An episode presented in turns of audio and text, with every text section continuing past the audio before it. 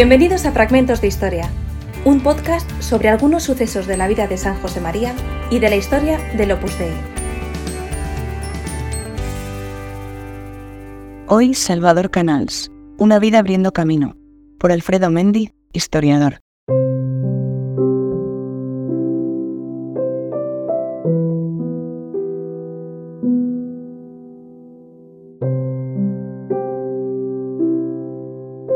Salvador Canals fue un hombre poliédrico en el que confluían muchas facetas muy variadas. Fue sacerdote del Opus Dei y ya antes de ordenarse había sido como miembro laico una suerte de pionero, de adelantado del Opus Dei en Italia.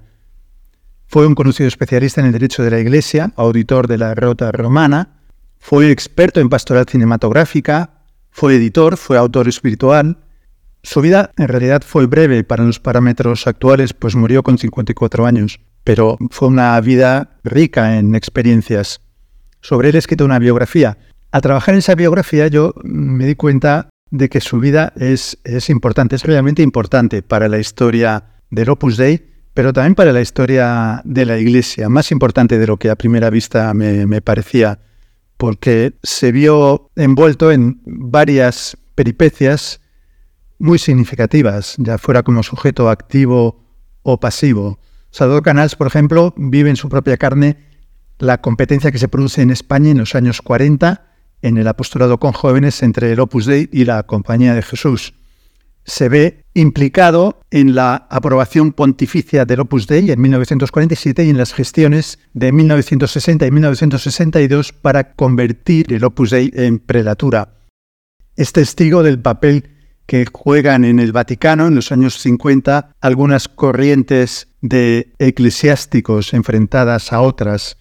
Asiste también a las transformaciones de fondo operadas por el Concilio Vaticano II, etc. Podríamos decir algunas otras cosas, pero creo que esto es lo fundamental.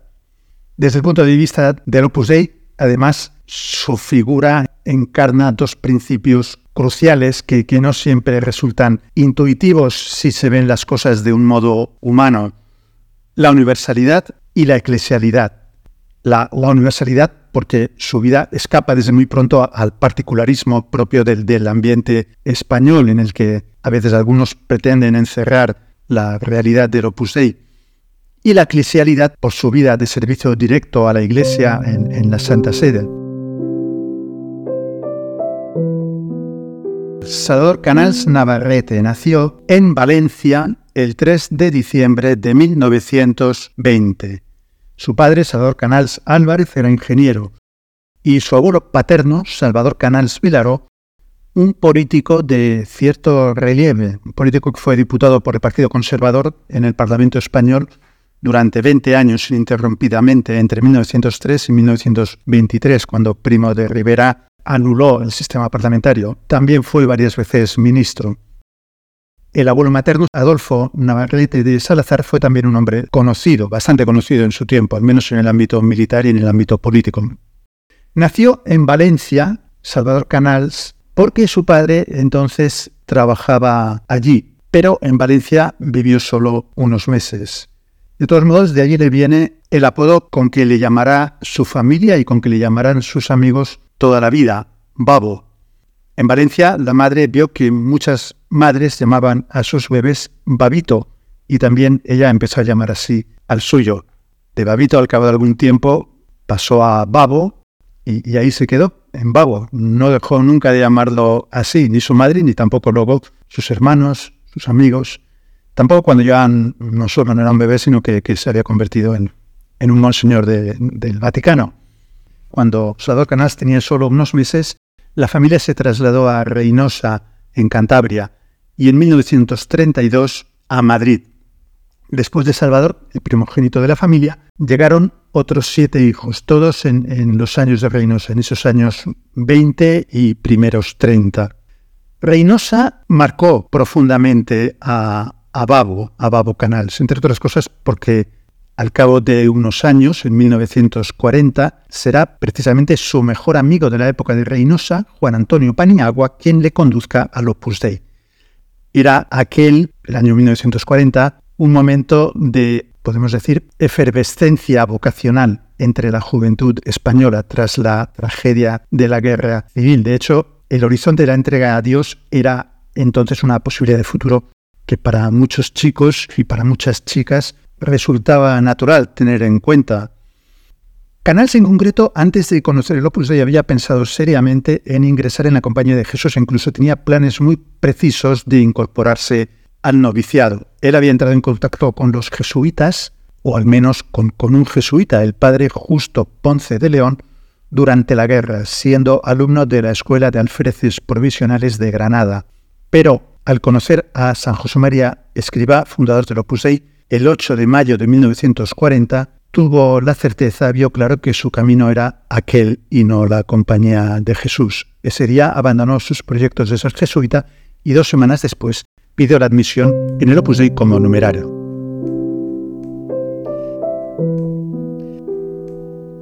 Sador Canals pertenece a una generación de miembros del Opus Dei que, nacidos en torno a 1920, siguieron a José María Escribá poco después de la Guerra Civil Española, en torno a 1940, y en muchos casos, o al menos en algunos casos, se ordenaron en torno a 1950.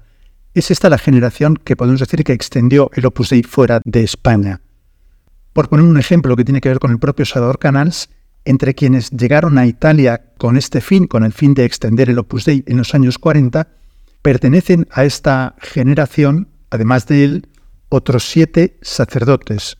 Sus apellidos son Torilló, Moret, Sayent, Silio, Udaondo, Taboada y Madurga, nombres ilustres en la historia del Opus. Y además de ellos también un buen número de laicos, tanto hombres como, mujeres, de esta generación llegaron a Italia y de la misma manera se puede decir de muchos otros países a los que esta generación llevó el Opus Dei.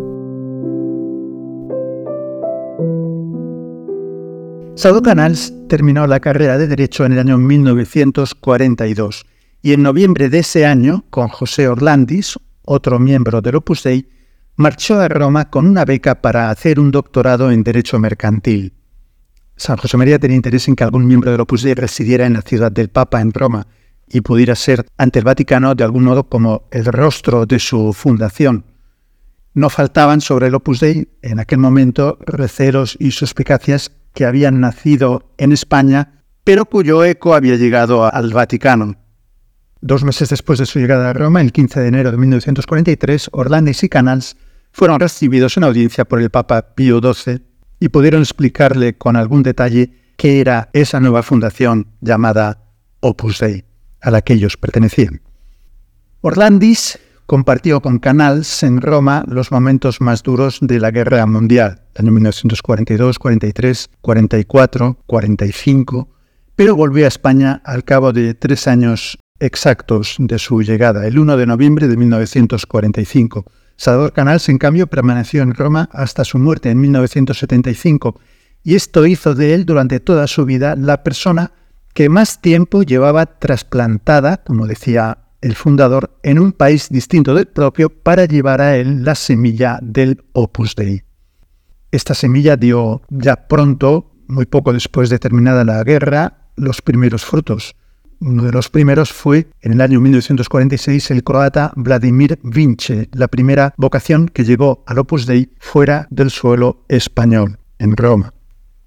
En Roma, Canals hizo una tesis doctoral en Derecho Mercantil, como habíamos dicho ya antes, sobre el derecho de reproducción cinematográfica. La defendió en 1946 y la publicó en 1953. Además, en esos primeros años en solo italiano estudió Derecho Canónico y Teología en la Universidad Lateranense, también llamada Universidad del Laterano. En este ambiente, en el Laterano, tuvo como mentor académico sobre todo a un claretiano español, el padre Siervo Goyeneche, que fue además hasta, hasta 1946 su confesor y con quien tuvo mucha amistad. También le ayudó poco después en sus primeros pasos como canonista otro claretiano que fue importante en su vida, Arcadio María Larraona, futuro cardenal. Goyeneche y Larraona le orientaron sobre todo en sus trabajos sobre los institutos seculares, un nuevo tipo de asociación, una nueva figura jurídica nacida en el año 1947, a la que el Opus Dei inicialmente se acogió, aunque luego en esto dio marcha atrás, y a la que eh, Salvador Canals dedicó buena parte de su atención de estudioso del derecho canónico. Una de sus primeras publicaciones, Los Institutos Seculares de Perfección y Apostolado, de, ya no recuerdo bien, pero quizá un centenar de páginas, es de 1947, el mismo año en que Pío XII, con la Constitución Apostólica Provida Mater Ecclesia, creó la figura de los institutos seculares. El año 1948 supone un cambio de página, un hito importante en la vida de Salvador Canals. Ese año, el 1 de noviembre, Salvador Canals recibió en Roma la ordenación sacerdotal.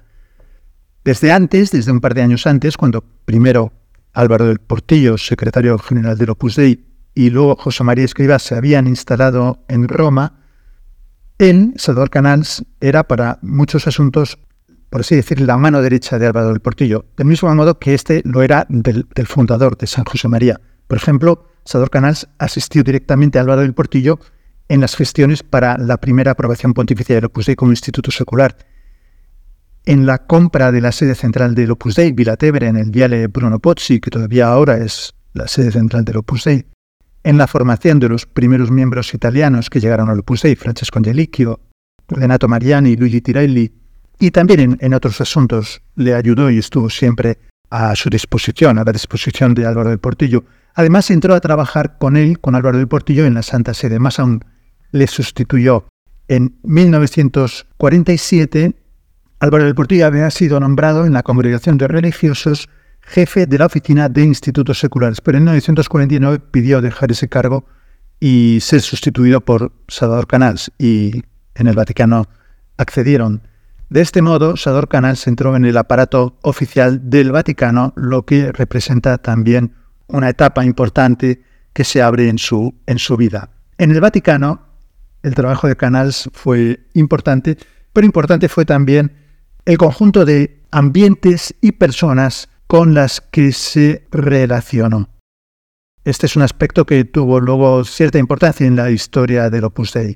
Me voy a referir sobre todo a tres esferas de ambientes y personas. Por una parte, la Escuela Teológica Romana, por otra parte, la Pontificia Comisión de Cinematografía y, por último, el Cardenal Valeri. En primer lugar, Canals se insertó en un grupo informal de eclesiásticos, esa escuela romana, de escuela teológica romana, de la que hablaba, que tenían en común su procedencia de la Universidad Lateranense. Entre otros, formaban parte de este grupo Pietro Palazzini, profesor de moral, y el canonista Giacomo Violardo.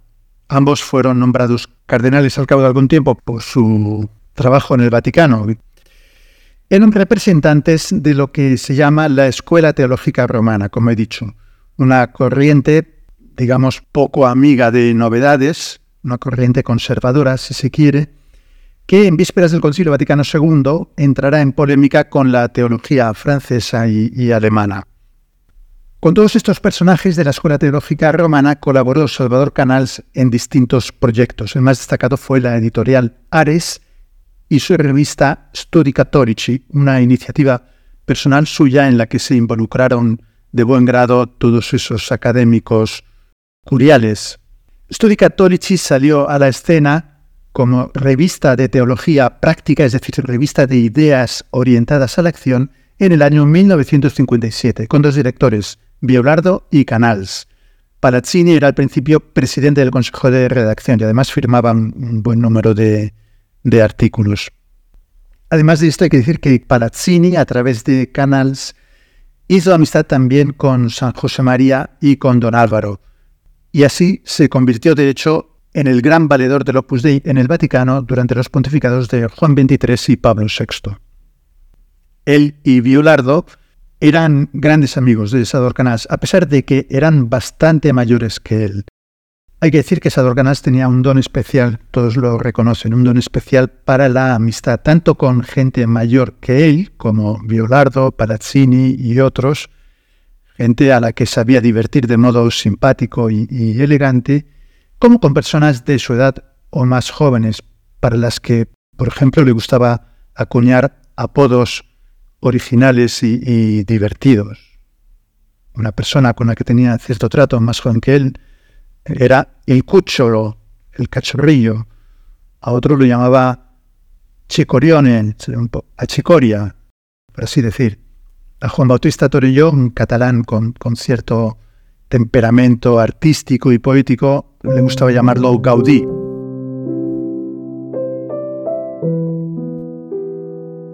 Pasemos a otro ambiente vaticano con el que en los años 50 Canals entró en contacto.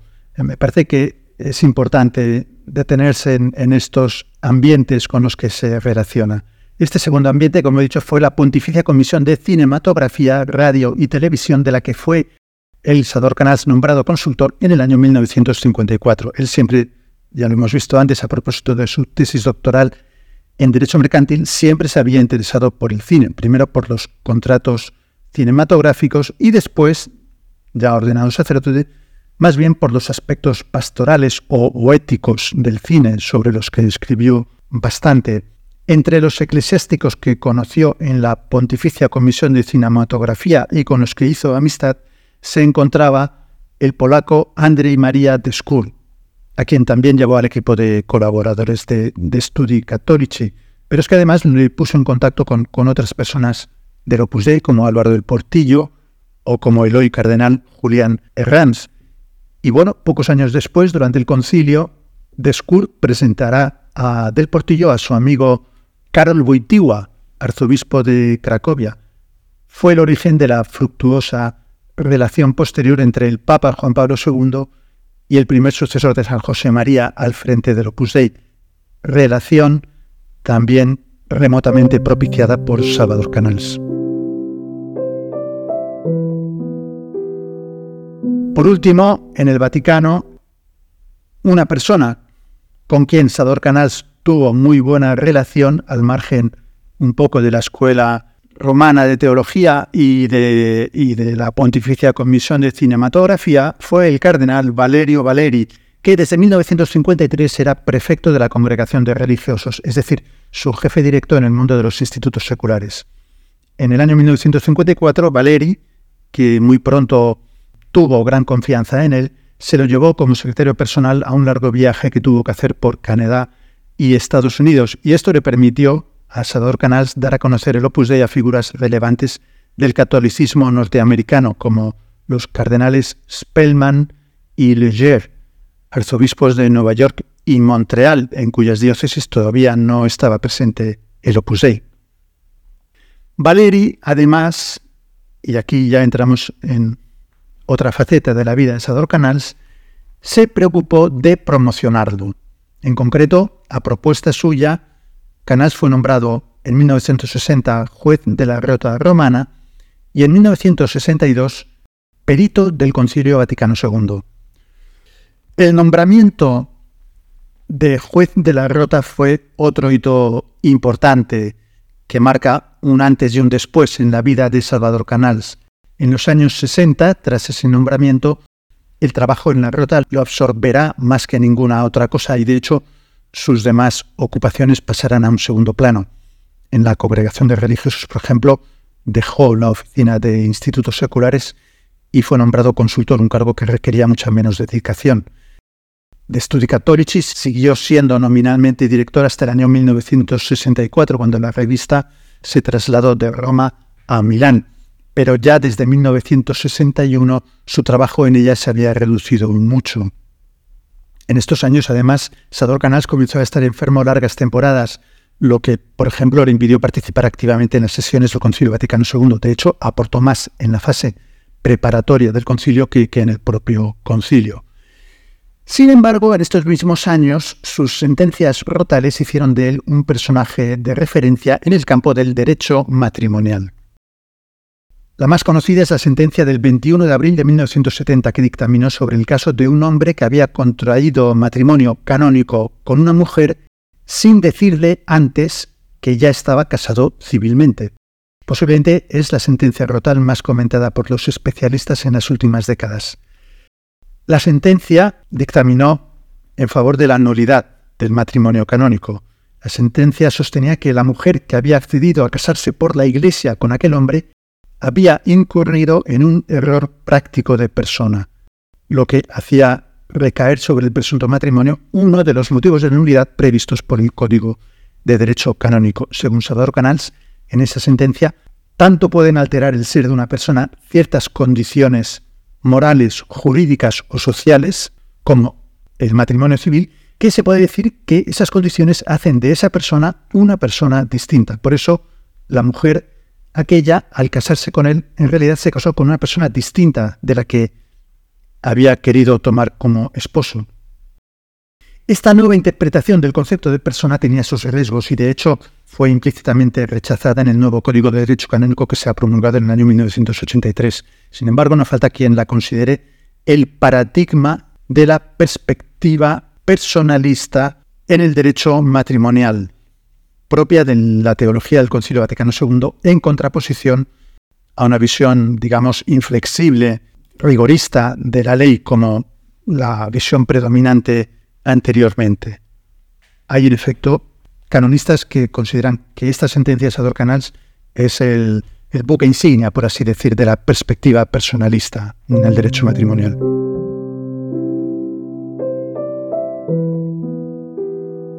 Y pasemos ahora a hablar de Sador Canals como autor espiritual. Desde la fundación de Estudio Católico, él había ido publicando una sección de espiritualidad fija en la revista titulada ascética meditada, en italiano ascética meditata. Componía en esa sección artículos breves que procedían de guiones de su predicación a diferentes públicos, siempre en el ámbito, o casi siempre en el ámbito de la labor apostólica del Opus Dei. Estudiantes, obreros, profesionales, madres de familia, sacerdotes. Canals tenía fama de buen predicador, y esas piezas, por diversos factores, yo diría que fundamentalmente por tres, por su visión positiva de, la vida cristiana, por su cercanía al alma singular a la, que, a la que se dirigen personalmente y también por la profundidad de sentimiento a la que invitan en la relación con Dios, esas piezas, digo, avalan ese prestigio, esa fama de buen predicador que tenía Sador Canals. Entre 1957 y 1962 publicó Salvador Canals en esa sección estética meditada en total 26 artículos y en 1962 los reunió en un libro. Hay que decir que estos años en torno a 1960 son los de mayor productividad de Salvador Canals como autor de libros. En 1958 publicó Instituti Secolari, su manual definitivo sobre el tema de los institutos seculares. En 1961, La Chiesa e il Cinema, última piedra de su reflexión sobre el cine, y en 1962, como os he dicho, Ascética Meditata. Los tres libros fueron publicados originalmente en italiano, pero serán rápidamente traducidos al castellano. Los institutos seculares además será traducido al francés, y Ascética Meditada será traducido al castellano, al francés, al inglés, a muchas otras lenguas. Hasta la fecha, que yo sepa, se ha publicado al menos en 13 idiomas y el número total de ejemplares que se han publicado es difícil de calcular. Se sitúa, pienso, en un punto impreciso entre los 100.000 y los 200.000. Es un libro que ha tenido un gran éxito y es un libro que a pesar del paso del tiempo sigue siendo actual. Hace poco un amigo que pasaba unos días con su anciano padre me mandó una foto de un viejo ejemplar que había encontrado en su casa de estética meditada que su padre sigue leyendo y me decía en el mensaje, creo que ya solo lee el Evangelio y estética meditada. Buena parte de ese éxito de estética meditada se debe seguramente a la riqueza de la vida espiritual del propio autor, es decir, al espíritu del Opus Dei, en el que se basa un espíritu vivido y asimilado por él en primera persona. José Orlandis, en un libro que escribió en 1995, Mis recuerdos, al evocar el Sador Canals que él había conocido en los años 40, lo presentaba como un alma clara, transparente, serena y un corazón grande y generoso, con una simpatía arrolladora, alegre, aunque por aquellos años su salud fuese bastante frágil.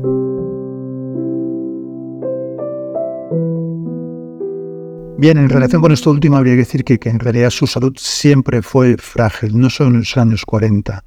Y de hecho lo fue mucho más, fue mucho más frágil en los años 60 y sobre todo 70 que en, los 40. Sufrió del hígado toda su vida, pero En esos años sus dolencias se agravaron y lo tuvieron hospitalizado durante largas temporadas. Murió en un hospital de Roma el 24 de mayo de 1975. Al día siguiente, 25 de mayo, José María Escribá, que se encontraba en España para recibir un homenaje en su ciudad natal, Barbastro, interrumpió su discurso oficial para recordar a aquel hijo suyo recién fallecido. Un alma limpia, una inteligencia prócer, dijo de él, improvisando. Ha servido a la Iglesia con sus virtudes, con su talento, con su esfuerzo, con su sacrificio, con su alegría, con este espíritu del Opus Dei que es de servicio. Antes de regresar a Roma, dos días después, el 27, te pasó por Madrid, quiso dar el pésame a la familia reunida en la casa de los padres que aún vivían. Ángeles Canals, hermana de Salvador, recordaría después las palabras premonitorias de su propia muerte que salieron de la boca de San José María en aquella ocasión. Salvador fue a Roma a abrirme el camino, y ahora cedo al cielo también a abrirme el camino, dijo. Y al cabo de un mes, casi como en misterioso cumplimiento de esas palabras, murió también José María Escriba.